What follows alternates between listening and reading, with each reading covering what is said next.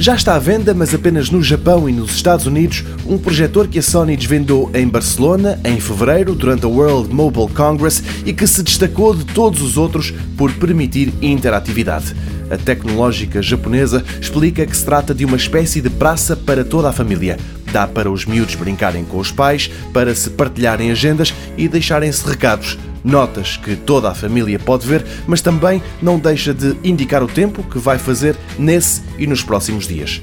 É um projetor, mas funciona com recurso ao sistema operativo Android que habitualmente corre nos telemóveis. Assim, dá para se navegar na internet, ver vídeos no YouTube ou no Facebook, por exemplo, e para além de projetar imagens, também tem uma câmara de 13 megapixels que permite ainda fazer videochamadas com o Hangouts da Google ou o Skype e também que os tais recados, em vez de escritos, possam ser em formato de vídeo. Tudo isto em troca de quase 1500 euros.